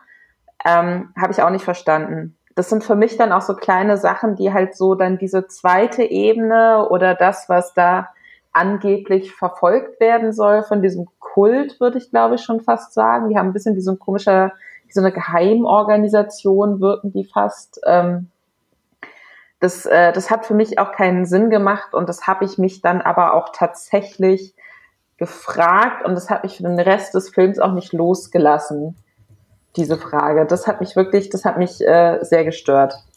Ähm, ja, das ist, ist natürlich ein Punkt, auf den gehen wir auf jeden Fall, äh, gerade dann auch wenn es äh, zum Ende kommt, nachher nochmal ein, ähm, wie sinnvoll und wie philosophisch das Ganze wirklich ist oder ob es eben doch nur äh, ja, ein Vordergrund ist, um die Gewalt zu zeigen. Ähm, mich würden zwei Sachen, drei Sachen sogar interessieren. Jetzt muss ich überlegen, wem ich welche Frage stelle. Das eine ist vielleicht ein bisschen zu offensichtlich, aber ich frage äh, doch dich zuerst, Lisa, äh, auch gerade hinsichtlich dessen, dass ja hier hauptsächlich, also was jetzt hauptsächlich eigentlich nur ähm, weibliche Figuren ähm, dieses Martyrium über sich ergehen lassen müssen. Findest du, dass der Film misogyne Züge hat oder findest du das nicht? Ähm, ich finde das nicht, weil das keine Gewalt ist, die ähm, genderbezogen ist. Also ähm, ich hatte im Film nicht das Gefühl, dass diese Gewalt stattfindet, weil sich der Regisseur daran aufgeilt, dass es jetzt explizit Frauen sind, denen das passiert. Ähm, ich fand auch die, ähm, die Hauptdarstellerin und natürlich ist ähm, Anna die, die Hauptrolle quasi, aber am Anfang ist es ja äh, Lucie dann auch noch. Ähm, ich, die kam für mich auch sehr, sehr stark rüber. Also ich, ich würde jetzt auch nicht sagen, dass es ein explizit feministischer Film ist, finde ich nicht. Aber ist es nicht auch allgemein so, dass bei diesem French Extremity-Film, ähm, dass es meistens Frauen ja, waren also in, in, den, den Hauptrollen. In den großen Filmen ähm, auf jeden Fall durchgängig, ja. Ähm, ich, ich glaube, dass es, ähm, ich glaube, dass man da so Gewalt und Rache noch mal ein bisschen fühlt sich da vielleicht auch noch mal neuer an in der Form, in der das gezeigt wurde. Also dass man Frauen zeigt, die unfassbare Dinge doch noch irgendwie überleben und nicht daran zerbrechen. Das ähm, finde ich im, in Horrorfilmen hatte ich davor in der Form noch nicht so oft gesehen. So, dass es da niemanden gibt, der reinspringt und die dann irgendwie rettet und deswegen überleben sie die Situation. Also ich hatte nicht das Gefühl, dass das ein frauenfeindlicher Film ist, absolut nicht. Ähm, ich fand es tatsächlich interessant, dass diese äh, Kult, Leaderin, würde ich jetzt mal sagen, dass das eine ähm, alte Frau ist, weil dadurch natürlich auch so ein, finde ich, für mich persönlich so ein falsches Gefühl von Sicherheit ja. gegeben wird, ne? Weil die Person, von der du jetzt am wenigsten glauben würdest, dass sie dir was ganz, ganz Schlimmes möchte, das ist für mich irgendwie so eine alte Frau. Das hat so was Sanftes, das hat so was Weiches, so was Großmütterliches.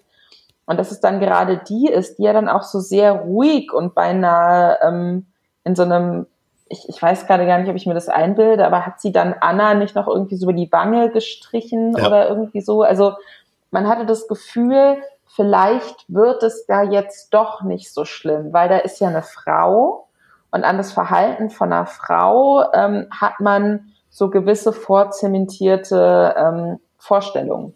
Das und die wurden damit natürlich auch gebrochen. Das wäre vermutlich so gewesen, wenn wir nicht in Martyrs wären. Dann wäre der Film wahrscheinlich so verlaufen, wie du es. Wahrscheinlich, ja.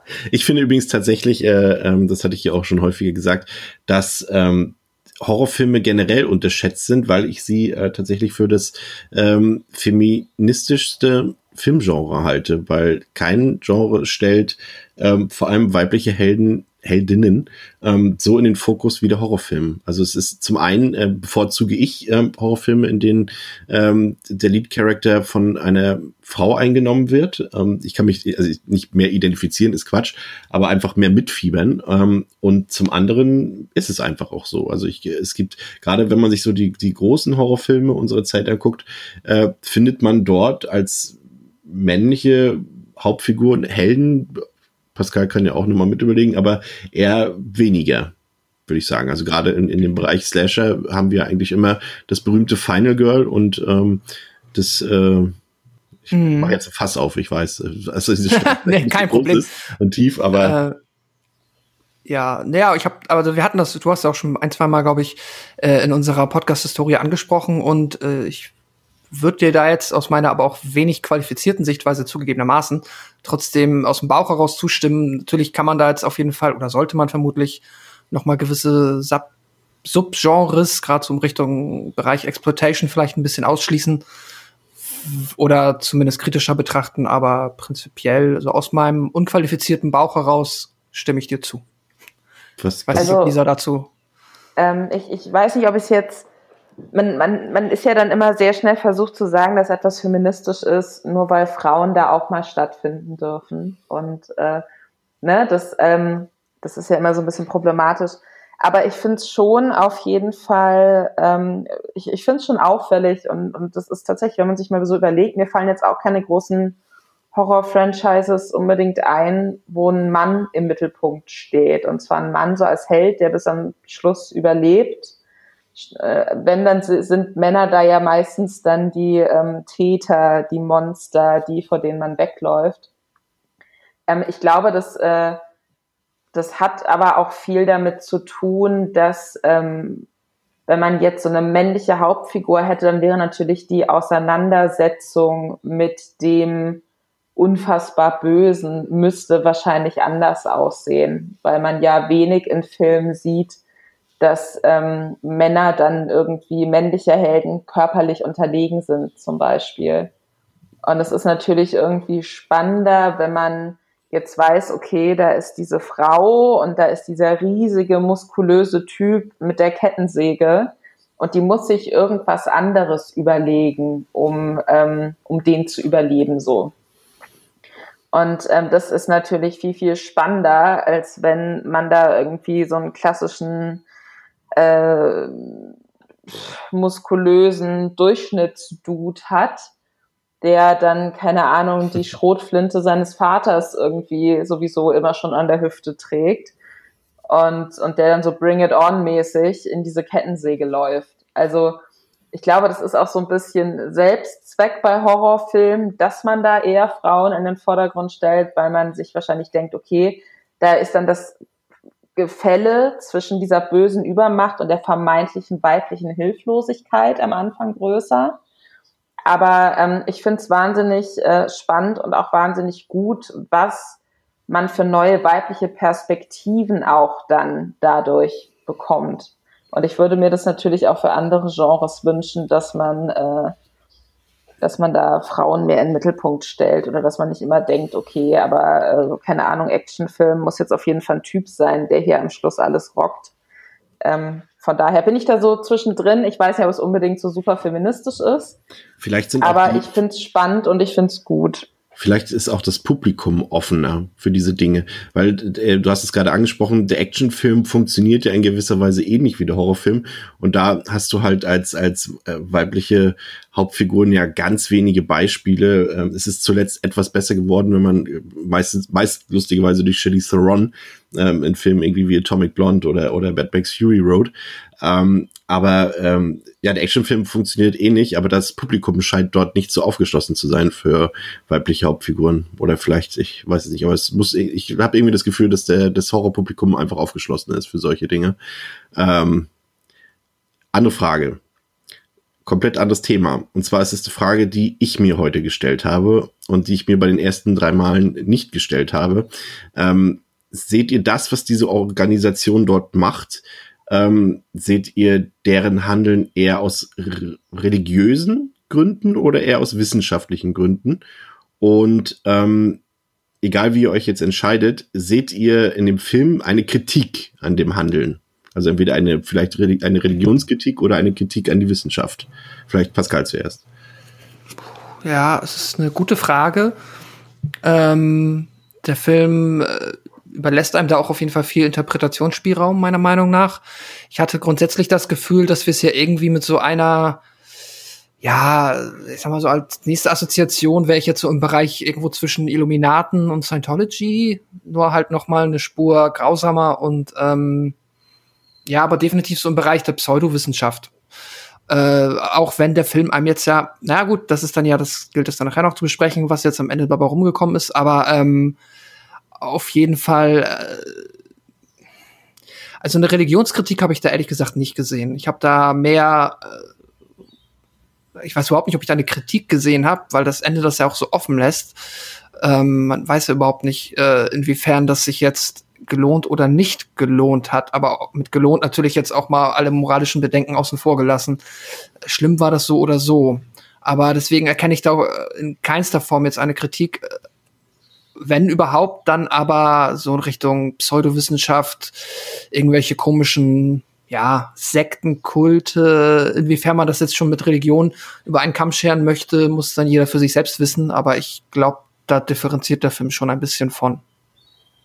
Also was ich mich ähm, halt gefragt habe, ist, was sie sich davon versprechen. Also es ist ja sehr offensichtlich, dass sie unfassbare Mühen auf sich nehmen. Ganz jetzt mal, wenn wir mal das Leid der Opfer ausblenden, sondern uns einfach nur mal so ganz äh, nüchtern angucken, was sie sich da für äh, hochtechnische Keller bauen und ähm, da sehr viel Zeit und Mühe reinstecken, um, um Leute erstmal zu finden. Da müssen das ja auch irgendwie Leute sein, die nicht gesucht werden. Und dann musst du dir da so einen Folterkeller bauen mhm. und die da regelmäßig irgendwie foltern. Anscheinend ja dann auch, oder hat auf mich so gewirkt, das wäre dann nicht immer nur eine Person, sondern es hätten die da immer gleich mehrere Subjekte, sage ich jetzt mal. So, und da muss man sich aber überlegen, gut, was, wenn Sie jetzt dann jemanden finden, der in diese Zukunft sehen kann oder in dieses Afterlife sehen kann? Was machen die dann mit dieser Information? Weil ich gehe jetzt nicht davon, wenn man jetzt sich mal anguckt, okay, keine Ahnung, Christentum, wer kommt in den Himmel? Man darf keine der Todsünden begehen. Man muss ein gutes Leben geführt haben, sonst kommt man in die Hölle. So, wenn das jetzt Christentummäßig angehaucht wäre, dann würden die alle in die Hölle kommen und dann ist es ja auch egal, ob sie wissen, wie diese Hölle aussieht, weil dann kommen die auf jeden Fall alle in die Hölle. So. Ähm, und es hat jetzt auf mich auch nicht gewirkt, als hätten sie sich so äh, diese, diese Opfer vorher so, keine Ahnung, so ausgesucht, dass sie sagen, wir suchen jetzt die reinste Person, die uns einfällt, und dann, weil wir wollen wissen, wie der Himmel aussieht oder so. Sondern irgendeine Person wird so lange gefoltert, bis sie vielleicht in dieses Afterlife blicken kann. So, und dann haben sie da irgendeine Art von Information. Wenn es diese Unterscheidung zwischen Himmel und Hölle nicht gäbe, so dass dann beispielsweise selbst diese Leute, die die ganze Zeit Menschen gefoltert haben, glauben, sie haben danach etwas Gutes, was auf sie wartet, dann ähm, ist es ja aber sowieso irgendwie irrelevant, das zu wissen, weil dann kommen die ja definitiv nach ihrem Tod dahin. Und die waren ja jetzt alle auch schon so ein bisschen älter und ja. so lange dauert es dann auch nicht mehr unbedingt. Das heißt, je länger man drüber nachdenkt, umso absurder ist das eigentlich, wenn man mal so gegenüberstellt, was mhm. erhoffen die sich denn jetzt eigentlich ganz konkret davon, außer so reine Neugier, sag ich jetzt mal. Genau. Und was für einen Aufwand haben die da eigentlich? Vielleicht bezieht sich der Film ja auch so ein bisschen auf seine Ausgangslage und äh, stellt wieder die Frage, rechtfertigt das, was die dort vorhaben, die Gewalt, wie eben bei Lucy, als sie die Familie zur Strecke bringt, Pascal? Mhm. Ja, das auf jeden Fall auch. Diese Frage ähm, stellt man sich. Jetzt aber auch nochmal zu der Interpretation oder zur ähm, Betrachtung von Lisa. Ich hatte auch mir die Frage gestellt, ob das nicht wirklich tatsächlich nur diese Kuriosität ist, die diese diesen Kult zumindest, die, die dann man später sieht, antreibt. Weil ich hatte auch so leicht den Eindruck, du hast ja auch gesagt, das war nachher, also wir sehen dann ja später noch mehr von diesen ähm, ja, Mitgliedern dieser Organisation und das könnte für mich jetzt auch einfach so eine sehr reiche, elitäre ähm, so ein reiches elitäres Hobbyprojekt sein in mhm. ganz perversen mhm. Vorstellungen. So einfach so ein, wäre es nicht mal, also wir sind alle reich, wir haben die Möglichkeit, wir sind skrupellos. Wäre es nicht super interessant, das mal rauszufinden? Ich glaube nicht, dass eine sagt, diese, das geht. Ich glaube nicht, dass der diese Hostelschiene zieht. Das ist ja wieder dieses Hunting Club Elitäre. Das glaube ich ja, genau. Ich hatte ja, dazu gelesen tatsächlich. Ich glaube, ich glaube, es hat sogar Dr. Stiegler geschrieben. Ich weiß gar nicht mehr genau was. Ähm, dass es in dem Punkt einfach um Angst geht. Dass eben genau diese Leute, die dort sind, einfach wahnsinnige Angst vor dem Tod haben. aber, aber du meinst, okay, aber da ist dann halt wieder so dieses, wenn sie wissen, was auf der anderen Seite ist, hilft ihnen das dabei, das zu verhindern, wenn es nicht gut nee, aber, ist? Nee, aber vielleicht und mit einem anderen Gefühl daran zu gehen. Also es kann dir ja schon die Angst nehmen, wenn sie jetzt herausgefunden ja, hätten, dass es dort äh, direkt weitergeht äh, auf einer grünen Wiese, dann hätten sie gesagt, oh, okay. Ja, okay, stimmt. Dann ja, klar, okay, die Angst wird einem das schon nehmen, aber dann, ja, muss man natürlich auch damit leben, dass es unter Umständen die Angst noch verschlimmert, wenn das Ergebnis nicht das ist, was man sich erhofft das hat. Das Resultat kennen wir ja am Ende des Films. Ja, Mehr genau das. Ja. Ähm, nächste Frage. Findet ihr den Film spannend? Lisa ist wieder dran. Äh, ja. hier. Finde ich schon. Also im Endeffekt ist er, im Endeffekt ist er am Schluss natürlich nicht wirklich, kommen wir dann später noch drauf, befriedigend, sage ich mal. Mhm. Also der ist ja bis zum Schluss so, dass er alles, was du erwartest, dir nicht gibt, würde ich sagen. Ähm, aber natürlich ist es spannend, weil du bist wirklich dadurch, dass es da so viele Wendungen gibt und also ich, wie gesagt, ich, ich finde wirklich, man hat so das Gefühl, der Boden bewegt sich unter einem die ganze Zeit, und man steht zu keinem Zeitpunkt sicher und ich hatte zu keinem Zeitpunkt nach dem Anfang mehr das Gefühl, dass ich jetzt voraussagen könnte, was als nächstes passiert, weil theoretisch wäre für mich alles möglich, weil schon, keine Ahnung, hier Revenge-Movie am Anfang, dann ähm, psychische Probleme, vielleicht hat sie sich alles eingebildet und dann so, oh scheiße, wird es jetzt sowas wie Saw. Und das war schon so viel, dass, dass ich mir wirklich die ganze Zeit dachte, oh Gott, was passiert jetzt? Soll ich jetzt ausmachen? Ich weiß es nicht. Also ich finde, man ist die ganze Zeit sehr, sehr angespannt. Und ich finde, man fühlt sich auch sehr erschöpft nach dem Film, mhm. würde ich oh, sagen, ja. wegen dieser Anspannung.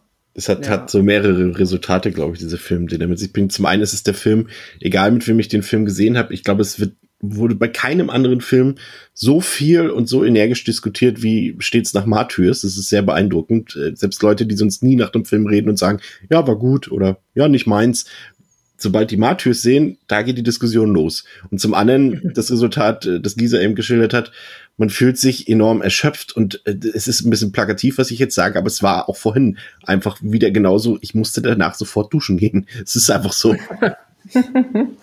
ja, es ist, der ist, ähm, auch nochmal auf deine Frage, ja, der Film ist unfassbar spannend, meiner Meinung nach. Das ist auch extrem wichtig für diesen Film. Aber das macht er halt auch dann trotzdem sehr gut, weil denn wenn er nicht spannend wäre, wenn ich nicht mitfiebern würde, dann wäre es tatsächlich einfach nur ähm, ja eine Qual des Zuschauers in diesem Fall ja eine Qual für mich, äh, das über mich ergehen zu lassen. Aber dadurch, dass es halt spannend bleibt und dadurch, dass er halt viele Fragezeichen erst spät oder gar nicht auflöst und einem auch immer wieder neue Situationen beschert, halt die diversen Twists, die wir jetzt schon besprochen haben. Dadurch bleibt man halt am Ball und dadurch ähm, wird es überhaupt erst möglich, meiner Meinung nach, die, äh, ja, die furchtbaren Sachen, die der Film uns zeigt, äh, dann auch angemessen zu ertragen, nenne ich es mal. Ähm, kommen wir zum Ende. Also, ne, also nicht direkt zum Ende. Wir haben ja natürlich, äh, wir müssen jetzt ja auch nicht jede leidtragende Szene bis ins Detail noch äh, äh, explizit äh, darstellen. Ähm, es ist natürlich so, dass dort ähm, Anna einige wirklich sehr drastische Dinge über sich ergehen lassen muss. Äh, Höhepunkt ist sicherlich die sehr grausige Szene der Häutung und, und das nur als Höhepunkt äh, des ganzen Martyriums. Und äh, das ist zum einen, ich muss sagen, bei mir ist da immer noch ein zweites Herz dabei. Zum einen ist es natürlich unfassbar äh, unerträglich, was man dort sieht, aber gleichzeitig ist es halt eben auch effekttechnisch, und das ist dann mein anderes Auge, was damit spielt, oder mein anderes Herz, äh, exzellent äh, fabriziert, Pascal, oder? Also mm, ja, definitiv. Ähm, Oder hast du dann ja gar kein Auge mehr für in so einem Fall? Doch, das sieht man dann schon. Ich habe äh, halt die ganze Zeit, also da, da war die Anspannung dann halt auch enorm, sag ich mal, äh, in diesem Weg und auch in dieser, es war jetzt keine Montage, aber in diesem Zeitstrom, den wir mitbekommen, wie es nach und nach immer härter wird und wie sie halt auch einfach nur über einen langen Zeitraum immer wieder, ähm, ja, diese, ähm, na, wie nennt man es? Ne? Sie wird regelmäßig verprügelt und muss das immer wieder ertragen und ertragen und du weißt genau, damit wird es aber nicht enden. Das wird jetzt nicht, sie wird nicht einfach so lange verdroschen, ähm, bis sie quasi in diesem Zustand gerät. Da wird am Ende noch mal die große Glocke ausgefahren und wir haben ja schon gesehen, was sie mit dem vorherigen Opfer gemacht haben. Irgendwas wird dann noch ähm, ins Extreme geführt und das ist dann dieser Moment. Und tatsächlich war das auch, äh, es war ein ganz interessantes Gefühl, das hatte ich selten, dass ich dann das klingt vielleicht ein bisschen schräg, aber ab dem Moment, wo das dann passiert ist und sie gehäutet wurde und sie dann auch noch gelebt hat, war ich in dem Maße erleichtert, als dass ich dann dachte, okay, jetzt habe ich das, diese große Glocke, vor der ich jetzt 20 Minuten Angst hatte, dass die gleich, ähm, was auch immer da jetzt passiert. Und das war auch schlimm und das war das auch nicht schön, aber dann war das zumindest durch. Und dann war ich tatsächlich so, okay, jetzt wird irgendwas passieren und dann kommt das Finale und dann erfahre ich jetzt noch mehr. Äh, deswegen konnte ich dann auch die Spezialeffekte in dem Moment durchaus wertschätzen und es ist, ähm, ich war aber auch überrascht tatsächlich. Ich hätte nicht gedacht, dass sie das, ähm, dass der Film da, ich weiß jetzt auch ehrlich gesagt gar nicht, wie das vom Budget aussah oder auch vom ähm, ja, drei Mille. Aufwand, ja, dass da so ein ja, angemessener Aufwand betrieben wurde, das gut darzustellen. Ich finde, beeindruckend. Ich finde, gleichzeitig wird dem Zuschauer an dieser Stelle auch wieder die Identifikationsfigur genommen.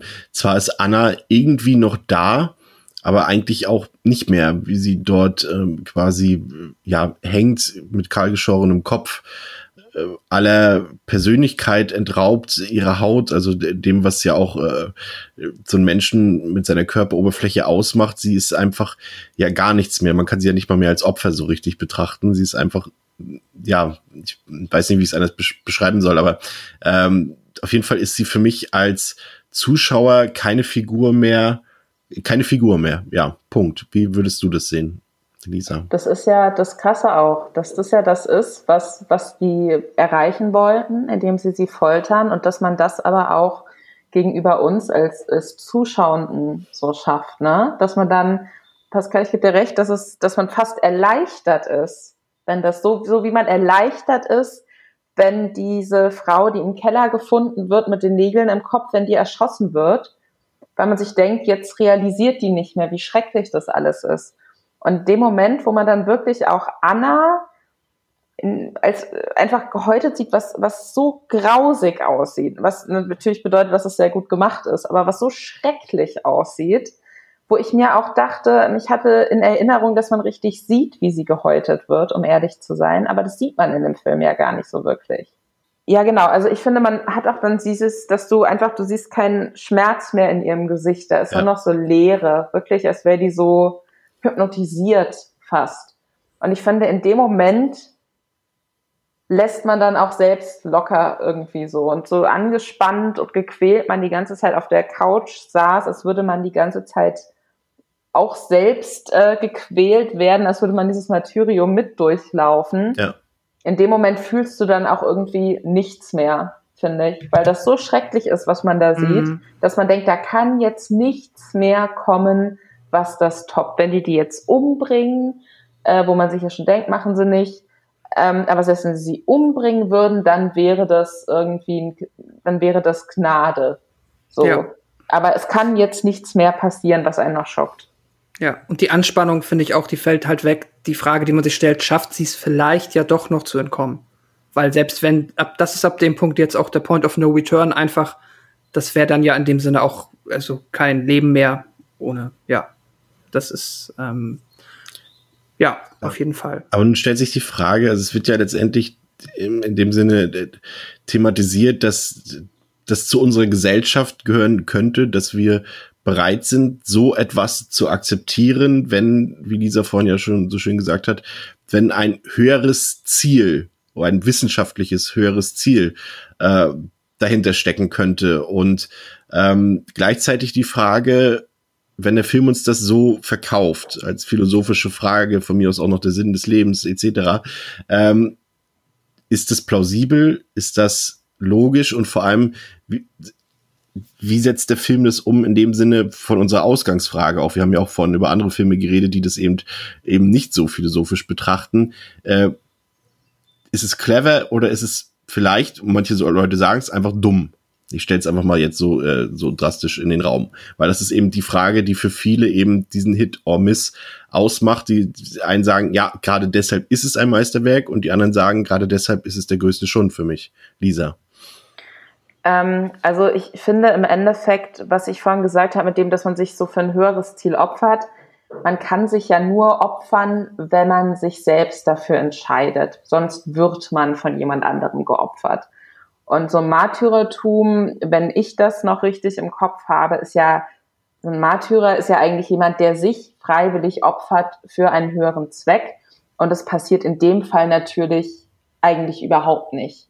So, da gibt's keine Märtyrer, da gibt's jemanden, der sagt, ich äh, gebe mein Leben oder meinen Geist oder was auch immer dafür, dass ihr dann erfahrt, was äh, nach eurem Tod passiert, sondern das sind einfach Leute, die werden gegen ihren Willen gefoltert, solange bis, bis sie gar nicht mehr klarkommen. So. Und ähm, deswegen ist eigentlich der Titel des Films auch so ein bisschen irreführend. Ähm, ich, ich, ich bin tatsächlich, ich finde, das ist so ein Film, je länger man drüber nachdenkt, umso weniger klug kommt der einem auf der rein inhaltlichen Erzählebene vor. Also diese ganze, diese, diese komische Gruppe und was sie sich da vorstellen. Man hört das so im ersten Moment irgendwie krass, sowas habe ich ja noch nie gehört. Irgendwie krass und was passiert jetzt? Und jetzt foltern die ja echt, oha. Und dann denkt man sich noch, okay, cool, da gibt es bestimmt total kluge, intensive Abhandlungen darüber. Aber ich finde, je länger man darüber nachdenkt, umso mehr ist das dann doch irgendwie nur so ein bisschen wie so eine, so Blendwerk fast, finde ich. Ich finde, das klingt auf den ersten Blick tiefgründiger und klüger, als es eigentlich ist. Aber was der Film, und deswegen finde ich den Film trotzdem gut macht, ist, dass der einem halt wirklich so ein inneres Gefühl von Terror die ganze ja. Zeit gibt. Und das ist für mich ein guter Horrorfilm. Absolut. Wenn, ich, wenn, wenn es mir total egal ist, ob das, was mir da erzählt wird, irgendwie, wenn ich mir das mal so ganz genau angucke, ob das jetzt alles so klug ist und durchdacht, ist mir doch egal. Aber dass ich wirklich das Gefühl habe, ich leide hier die ganze Zeit mit einer Person und wenn die komplett gebrochen ist, dann sitze ich auf der Couch und habe irgendwie die Chipstüte in der Hand und habe auch das Gefühl, ich habe jetzt hier gerade Leid hinter mich gebracht und jetzt fühle ich gar nichts mehr. Und deswegen ist das ein guter Horrorfilm. Es ist pures, pures Terrorkino, absolut. Sehe ich ganz genauso. Pascal, wie hat das äh, für dich gewirkt am Ende? Smart, dumm, gleichgültig, glaube ich eher nicht. Nein, gleichgültig auf keinen Fall. Ähm, und ich hatte jetzt auch nicht so dieses äh, Gefühl, dass der Film hier es schafft, irgendwie jetzt auf einer intellektuellen Ebene philosophische Fragen erstmal in den Raum zu stellen und dann auch in, ja, versucht zu beantworten, wo ich jetzt sagen würde, oh, der Film ist aber sehr intelligent, ah, da ist aber jemand hinter gewesen, der ähm, da ganz große Themen versucht mit diesem Film anzusprechen und vielleicht auch zu erklären oder zu beantworten. Das hatte ich nicht. Trotzdem finde ich den Film clever am Ende, aber auch einfach mehr oder weniger wegen der Idee, nee, nicht wegen der Idee, weil der Film es schafft, dass man am Ende des Films halt nachdenkt und dass der Film lange bei einem bleibt, nicht nur wegen den intensiven Bildern, sondern halt wirklich so ein bisschen auch wegen der ja, was wir halt, also kann ich jetzt auch eigentlich ansprechen, was am Ende passiert? Ist ja, bitte, jetzt, also gerade okay, ne? dann auch äh, gerne mit, mit Wertung der letzten Szene. Ja, genau. Ähm, also im Ende ist es ja, haben sie es geschafft. Anna ist jetzt quasi ähm, so weit, dass sie in die andere, auf die andere Seite gucken kann und gleichzeitig noch äh, biologisch am Leben und anscheinend dann auch mal kurz ansprechbar. Das heißt, die ältere Dame kehrt zurück in den Keller und Anna flüstert ihr etwas ins Ohr. Offensichtlich das, was auf der anderen Seite zu sehen ist. Das bekommt der Zuschauer aber nicht mit. Der erfährt nicht, was sie ihr sagt. Daraufhin wird dann ähm, offensichtlich aus dem ganzen Land oder auch der ganzen Welt, das wird nicht so genau erklärt, werden dann andere Mitglieder dieser Organisation eingeladen, um feierlich zu verkünden, was denn jetzt auf dieser anderen Seite ist. Mittlerweile ist Anna nicht mehr ansprechbar, das heißt, die Information ist lediglich im, ähm, ja, äh, in den, also nur die alte Dame, die Anführerin, nenne ich jetzt einfach mal, die weiß das. Und ähm, ja, das Ende des Films ist, dass die sich dann aber das Leben nimmt, bevor sie diese Information mit den restlichen Mitgliedern teilt und somit eigentlich nichts erreicht wurde, weil es wieder niemand weiß, was jetzt auf dieser anderen Seite ist. Und die Frage, die man sich jetzt halt als Zuschauer stellen kann und sich wahrscheinlich die allermeisten dann auch stellen, ist, warum hat sie sich das Leben genommen oder was hat Anna ihr gesagt, was auf der anderen Seite ist, dass sie es jetzt für nötig erachtet hat, sich selbst das Leben zu nehmen. Ja, das ist und. Da kann man dann Macht Ende. Äh, da kann man dann halt ähm, fabelhaft drüber, darüber kann man dann philosophieren. Das hat jetzt mit dieser eigentlichen großen Sinn des Lebens und was passiert im Afterlife-Frage weniger zu tun, als um dieses kleine Rätsel, das einem der Film da aufgibt. Weil, ähm, ja, da kann man halt fabelhaft drüber philosophieren und das macht mir auch Spaß und das äh, ist auch interessant und das ist, glaube ich, auch ein Grund, warum man gerne nach diesem Film noch mit Leuten drüber spricht, einfach um ähm, zu erfahren, wie andere Menschen das wahrgenommen haben. Und deswegen finde ich das am Ende doch alles sehr gut. Und ähm, es ist tatsächlich Ja. so, dass ich vom, vom Grundtenor immer vernommen habe, dass die meisten Leute äh, automatisch verstehen, dass das eher, was sie dort in Erfahrung bringt, so schlimm ist, dass sie gar keine andere Wahl hat, als so zu reagieren. Aber ich bin tatsächlich eher der Meinung, dass es äh, auch, also ich habe keine feste Meinung dazu, aber ich würde zumindest ähm, nicht außer Acht lassen, dass äh, die Sache auch so schön sein kann, dass äh, sie sofort dorthin will. Gut, dann hätte Ja, sie es auch alles lösen können, natürlich in der, in der Drastik. Ähm, man muss sich ja die Frage stellen, was war der Grund, warum sie es dann den anderen nicht mitgeteilt hat? Bestimmt nicht, dass es so schön ist, dass sie es jetzt nur für sich haben möchte. ja, wer weiß. Da, ähm, naja, das weiß man nicht. Da, ähm, also zumindest jede Theorie, die ich irgendwie mir da jetzt bisher, ähm, die ich da erstellt habe, wird dann wieder von irgendeiner anderen Tatsache zumindest in Frage gestellt. Und das ist eigentlich ganz gut. Das finde ich ganz cool. Da kann man halt lange drüber nachdenken, ohne so einer abschließenden Lösung zu kommen. Aber jetzt das ganz große intellektuelle, philosophische, die ganz große Offenbarung habe ich da jetzt auch nicht erlebt. Ähm, Finde ich aber auch nicht schlimm, weil am Ende des Tages ist es halt immer noch, Lisa hat es auch gesagt, ein Horrorfilm, meiner Meinung nach ein sehr guter Terrorfilm, der unfassbar ja, oder einfach sehr effektiv darin ist, ähm, einen da mitleiden zu lassen, mitzufiebern und mich am Ende trotzdem nicht enttäuscht hat. Ja, gehe ich auch vollkommen mit. Wir haben auch tatsächlich das Fazit mal so ein bisschen äh, im ganzen Kontext hier erarbeitet. Deswegen brauchen wir heute, glaube ich, keine großen ähm, Konklusionen mehr. Aber äh, Lisa, mich würde jetzt doch noch zum Abschluss äh, dieser Episode interessieren. Wie ist deine ganz persönliche Interpretation der letzten Szene? Also ich glaube, sie mussten das so oder so so beenden, weil ähm, hatte Pascal ja eben schon angesprochen, egal welche Theorie man hat, man die lässt sich immer total leicht wieder durch irgendwas widerlegen und äh, wahrscheinlich hätte wäre man mit einem anderen Gefühl aus dem Film rausgegangen, wenn einem dann so die Lösung präsentiert worden wäre und man sich dann wahrscheinlich in 80 Prozent der Fälle gedacht hätte, ah, das klingt aber so ein bisschen dumm jetzt eigentlich. also deswegen war das natürlich auch ähm, smart, das so zu lösen. Ich glaube nicht, dass es, dass sie was Schreckliches gehört hat, weil dann macht es für mich keinen Sinn, dass sie sich direkt umbringt, weil wem ist denn damit, also dann wäre für mich eher so, dass sie verzweifelt irgendwie versucht, so lange wie möglich noch am Leben zu bleiben, damit sie das nicht ertragen muss. So, also das, das hätte für mich dann mehr Sinn gemacht. Ich hatte auch nicht das Gefühl, dass sie, also was man ähm, ja auch sieht, sie, ähm, sie hat eine Schusswaffe in ihrer Handtasche, die sie schon mitgebracht Ja. hat. Und ähm, das hat, das habe ich für mich so interpretiert, dass sie sich schon darauf vorbereitet hat, je nachdem, was ihr gesagt wird, sich umzubringen, um, um das so schnell wie möglich zu erleben. Jetzt weiß man natürlich nicht, oh, vielleicht ist sie sehr krank und hat eh nicht mehr so richtig viel, wofür es sich für sie zu leben lohnt oder so und sie wollte jetzt einfach nur noch mal sicher gehen, dass es, dass sie einfach direkt gehen kann, ohne dass sie da irgendwie Angst haben muss. Keine Ahnung, aber ich hatte nicht das Gefühl, dass sie das äh, macht, weil ihr da was Schreckliches erzählt wurde. Das würde für mich keinen Sinn machen. Ich bringe mich nicht um, wenn ich weiß, dass nach, äh, nach meinem Tod was ganz Schreckliches auf mich wartet. Ähm, was ich mir vorstellen könnte, wäre, oder das ist meine Theorie jetzt, dass es, dass ihr was ganz Tolles erzählt wurde, dass sie sich deswegen umgebracht hat, um das zu erleben. Sie aber das nicht äh, weitergeben wollte, weil sich dann ja wahrscheinlich alle anderen auch umgebracht hätten. Ja. Und äh, wenn ich natürlich jetzt eine alte Frau bin, dann ähm, habe ich vielleicht auch keine, keine Ahnung, meine Kinder sind aus dem Haus oder ich habe keine, mein Mann oder mein Lebenspartnerin, was auch immer, vielleicht schon gestorben. Ich habe nicht mehr so viel, wofür es sich zu leben lohnt. Da kann ich einfach gehen.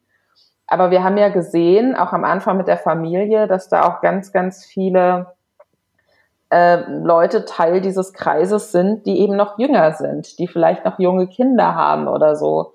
Und dass sie nicht wollte, dass die sich alle umbringen, weil die so schnell wie möglich ins Jenseits wollen. Wobei Vielleicht natürlich. ist das, ich- ich darf- vielleicht ist das dann ja, so ein Kommentar, ganz kurz bin ich gleich fertig, so ein Kommentar auf so diese Todeskulte, ne, diese Sekten, Ja. wo sich äh, alle gemeinschaftlich umgebracht haben, das könnte sein.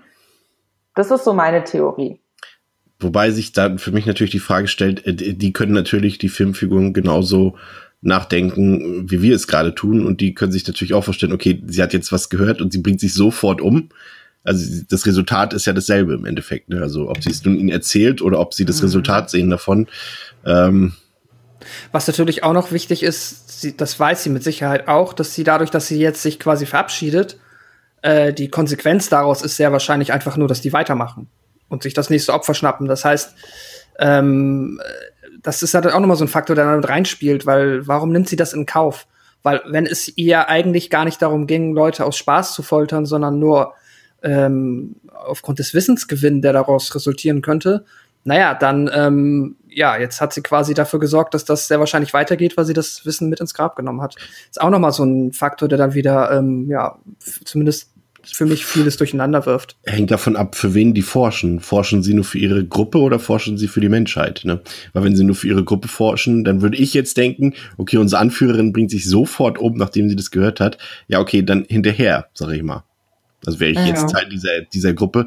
Aber wenn, wenn sie natürlich für, für die Allgemeinheit oder die Gesellschaft forschen, wie auch immer sie das dann später vermitteln wollen, wie sie auf diese, auf diese äh, äh, Lösung gekommen sind, ähm, dann ist es natürlich unsinnig, sich dann umzubringen, weil dann ja niemand das trotzdem herausfindet, wenn sie nicht weitermachen würden, ja.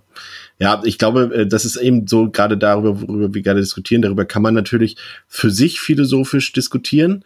Ähm, es sind auf jeden Fall interessante Ansätze vorhanden. Aber ich kann durchaus auch verstehen, wenn manche Leute sagen, ja, aber es ist irgendwie auch Bullshit. Also es ist schon, äh, ich kann das, Lisa hat das ja eingangs auch schon gesagt, sie kann auch vollkommen verstehen, wenn manche Leute da überhaupt nicht mitgehen.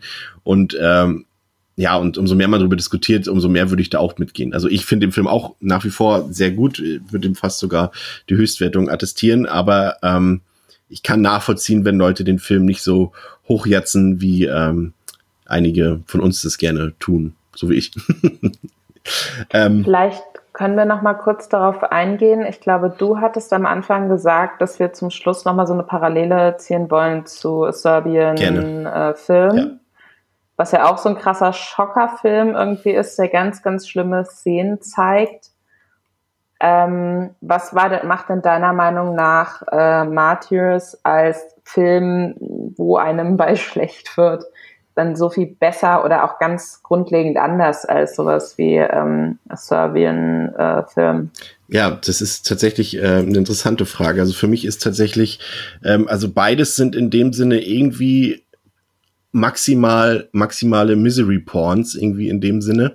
Aber ich sehe einfach die, die, also ich kaufe Pascal Logier in der Art, wie er diesen Film inszeniert, in der Art, wie auch die, die Personen darin handeln, wie sie aufgestellt sind, die ganze Konstellation, einfach tatsächlich zumindest, also auch wenn wir es jetzt vielleicht im Nachhinein nicht als clever ansehen, aber ich denke schon, dass er das mit der Absicht gemacht hat, dort wirklich philosophische Fragen zu stellen, nur dass sie eben dann am Ende nicht so clever sind, wie er sich das vielleicht vorgestellt hat.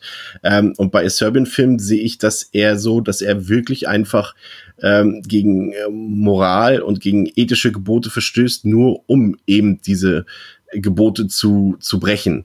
Und da kann der Regisseur mir auch noch mal, ich habe den Film tatsächlich erst vor kurzem zum ersten Mal gesehen, deswegen habe ich ihn noch komplett frisch im Kopf. Ähm, da kann er mir, der Regisseur mir noch zehnmal unterschwellig erzählen, dass er dort einen Film über die serbische Gesellschaft, über den Bürgerkrieg oder sonst was erzählt. Äh, wenn dann am Ende kurz vor Schluss, und das ist eben der Unterschied, ich weiß nicht, ob ihr Serbian Film noch im Kopf habt, aber da, der Film endet mehr oder weniger damit, dass einem Schurken mit einem Riesenpenis durch das Auge gebohrt wird. Und das verlagert ihn für mich wieder, also nachdem man zuvor ertragen musste, wie ein Baby vergewaltigt wurde und ein kleiner Junge von seinem eigenen Vater penetriert wurde, ähm, wenn mir der Film am Ende sowas zeigt, dann bewegt er sich auf Richtung Hostelgefilde, aber in Ultrascheiße. Weil das geht halt einfach nicht. Also für mich ist der Film, äh, ist ja im Film in keinster Weise zu vergleichen. Also ja, zu vergleichen, ja, aber von seinem Niveau her, von seiner Qualität her nicht vergleichbar. Ich hoffe, es, äh, es ist klar geworden, was ich damit sagen wollte. Wie siehst du das, Lisa? Du hast ja auch beide Filme gesehen. Ähm, total. Was ist Serbien ähm, Film macht, um es mal ganz kurz zusammenzufassen, da geht es ja um so einen ehemaligen Pornodarsteller, der jetzt mittlerweile Frau und Kind hat und so semi-erfolgreich irgendwie nur über die Runden kommt und dann bekommt er das Angebot von so einem reichen, shady Typen irgendwie nochmal einen letzten Porno zu drehen und unfassbar viel Geld dafür zu bekommen. Und dann äh, nimmt er dieses Angebot eben an und dann erzählt ihm dieser Typ, und das ist dann so dieses auch, was einem so ganz äh, vordergründig dann als große gesellschaftliche Frage irgendwie so vor die Füße gekotzt wird, dass man das ja jetzt so sieht, dass die Leute total abgestumpft sind und Pornografie muss immer krasser werden. Und ähm, das versucht er jetzt auszureizen mit diesem Film. Und dann äh, muss dieser äh, alternde Pornodarsteller eben immer schlimmere, furchtbarere Dinge äh, tun, beziehungsweise tut das dann ja zumindest zu Beginn größtenteils auch sehr freiwillig ähm, und, und wird dabei so sehr, äh, sehr äh, pornografisch auch so ausgeleuchtet einfach. Also es ist ja auch so, dass sehr viele Szenen aus diesem Film auf ähm, Pornoseiten zu finden sind, tatsächlich, was für mich schon dazu spricht, dass äh, sehr viele Leute, die diesen Film gut fanden, den eben nicht gut fanden, weil da angeblich irgendwelche Bürgerkriegssachen aufgeworfen werden, sondern weil die es einfach geil finden, wenn, äh, wenn sie möglichst widerliche, schlimme Dinge sehen. Und das ist auch wirklich, ich finde bei dem Film so danach, du fühlst einfach gar nichts. Du bist einfach nur, du fühlst dich einfach nur widerlich aber auch Wut, du oder? Dich widerlich dafür, dass du diesen Film angeguckt hast. Du stellst dir keine Fragen. Du willst da auch mit niemandem drüber diskutieren. Und das ist einfach ein, für mich auch ein elementarer Unterschied. Warst du auch wütend, als, nachdem du den Film gesehen hast? Ja, und ich war aber auch wütend auf mich. Ich war wütend auf mich, dass mir, dass ich wieder so dumm wie ich immer bin, wenn irgendjemand sagt, total krass, total schlimm, ekligster Film, den ich jemals gesehen habe, da musst du reingucken. Und ich fange an, den zu gucken und ich sehe schon, dass ich es hassen werde. Und ich gucke den trotzdem bis zum Schluss. Und so diese Lebenszeit gibt mir niemand jemals wieder. Und ich ärgere, ich, ich bin wütend vor allem auf mich. Ich kann doch nicht mal wütend sein auf die Leute, die diesen Film gemacht haben, weil äh, es einfach sehr viele kranke Leute da draußen gibt, die so tun, als hätten sie da jetzt was sehr Kluges, Edgy-mäßiges äh, gemacht, aber eigentlich geht es ihnen nur darum, widerlich und eklig zu sein. Ähm, ja, ich, ich wirklich hasse diesen Film und äh, ich habe aber auch noch niemanden getroffen, der etwas Positives oh. über diesen Film gesagt hat. Da gibt es tatsächlich äh, einige Kandidaten, die das tun, aber das Fass wollen wir jetzt nicht aufmachen. Ich bin da äh, absolut ganz bei dir. Und äh, wir haben zwar jetzt, äh, du hast jetzt zwar nicht direkt die Brücke nochmal geschlagen zu Matthäus, aber ich denke, wir sind uns alle einig, dass äh, diese beiden Filme in jeglicher Art des ihrer Qualitäten ein komplett anderes Niveau einschlagen. Ich glaube, da. Absolut. Ja. Und da liegt eben der Unterschied. Und da sieht dann, sehen dann eben selbst Filme, wir haben ihn ja damals gelobt, Pascal, hier auch zurecht, äh, die Hostelfilme, selbst die sehen ja da wie Oscar-Meisterwerke gegen aus. Lisa, vielen Dank, dass du bei uns heute warst und uns mit deiner Expertise äh, beehrt hast. Das hat äh, sehr viel Spaß gemacht, muss ich sagen. Mir auch. Vielen Dank für die Einladung. Sehr gerne. Ähm, möchtest du den Zuhörern gerne noch erzählen, wo man aktuell, ich habe dich ja schon äh, Markus Lanz mäßig vorgestellt, aber hast du vielleicht noch irgendwie ein Projekt, was demnächst ansteht oder irgendwas außer deinem Podcast, ähm, der 18 heißt und auf Podimo zu hören ist, was die Leute von dir erwarten können oder sich unbedingt durchlesen oder anhören sollten? Genau, also tatsächlich ähm, schreibe ich, das hattest du vorhin kurz angerissene Kolumne für Vogue, die heißt Unerwachsen und da geht es um die Zeit so Anfang 30. Ähm, ich glaube, dass es sehr unterhaltsam ist, kann man auf vogue.de lesen und ich mache für Zeit Online ein ganz wunderbares ähm, politisches YouTube-Format, das heißt Represent und erklärt sehr kurzweilig und auf den Punkt, was gerade im Bundestag so passiert oder auch nicht passiert. Und seitdem ich dieses Format mache, habe ich ein neues Hobby und zwar Bundestagsdebatten gucken. Es ist komplett wahnsinnig. Also du hast nur noch, du hast Phoenix, Phoenix auf eins, ja? Nee, man kann tatsächlich ähm, einfach auch auf bundestag.de, da kannst du immer live reingucken und in der Mediathek hast du auch immer alles. Mhm. Und es ist, ähm, es ist teilweise sehr traurig, es ist aber auch unglaublich unterhaltsam.